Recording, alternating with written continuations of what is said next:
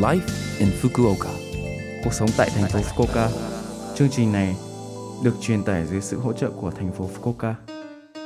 Chào buổi sáng tất cả mọi người, tôi là DJ Lưu Văn Cường. Trong chương trình Live in Fukuoka, chúng tôi sẽ cung cấp thông tin sinh hoạt và đi chơi để mọi người có thể có thời gian vui vẻ và thoải mái ở Fukuoka. Thứ sáu hàng tuần, tôi là Lưu Văn Cường, đến từ Việt Nam sẽ truyền tải thông tin đến với các bạn. Chỉ một chút thời gian ngắn thôi, nhưng rất mong các bạn hãy cùng đồng hành với mình nhé. Cuộc sống tại thành phố Fukuoka.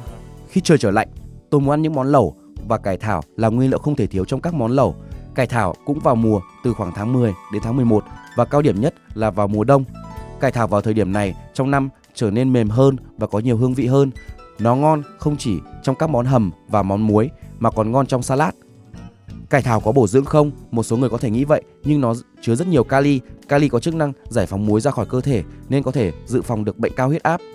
Nó cũng chứa vitamin C, vì vậy nó là một thành phần được khuyến khích để phòng chống cảm lạnh. Bạn có thể ăn cùng bạn bè và gia đình. Có bán nước lẩu giá rẻ cho một người. Đối với những người không thích nấu ăn thì cũng có món lẩu tiện lợi, bạn chỉ việc hâm nóng.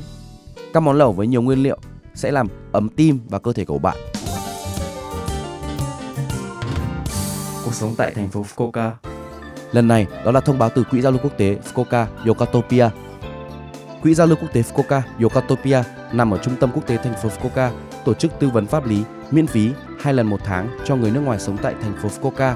Tư vấn pháp luật có sẵn từ 10 giờ 30 sáng đến 1 giờ 30 chiều vào thứ bảy tuần đầu tiên của mỗi tháng và từ 1 giờ đến 16 giờ từ thứ tư tuần thứ ba trong tháng.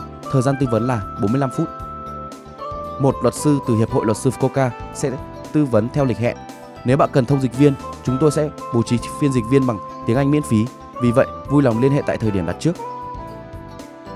Bạn có thắc mắc gì về tình trạng cư trú hoặc thời gian lưu trú của mình không? Quỹ giao lưu quốc tế Fukuoka Yokatopia cung cấp dịch vụ tư vấn miễn phí cho người nước ngoài sống tại Fukuoka. Luật sư hành chính sẽ trả lời các câu hỏi và tư vấn của bạn từ 1 giờ chiều đến 4 giờ chiều vào chủ nhật thứ hai hàng tháng.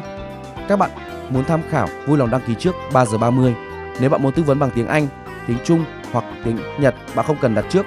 Nếu bạn muốn tham khảo bằng các ngôn ngữ khác, vui lòng liên hệ với chúng tôi ít nhất một tuần. Cả hai cuộc tư vấn đều được giữ bí mật, vì vậy hãy yên tâm sử dụng chúng một cách tự tin. Mọi thắc mắc chi tiết vui lòng gọi 0120 66 1799 0120 66 1799. Chúng tôi tiếp nhận từ 9 giờ đến 18 giờ các ngày trong tuần. Cuộc sống tại thành phố Fukuoka. Số like Infoca tuần này mọi người cảm thấy thế nào ạ? Rất nhiều thông tin bối phải không ạ?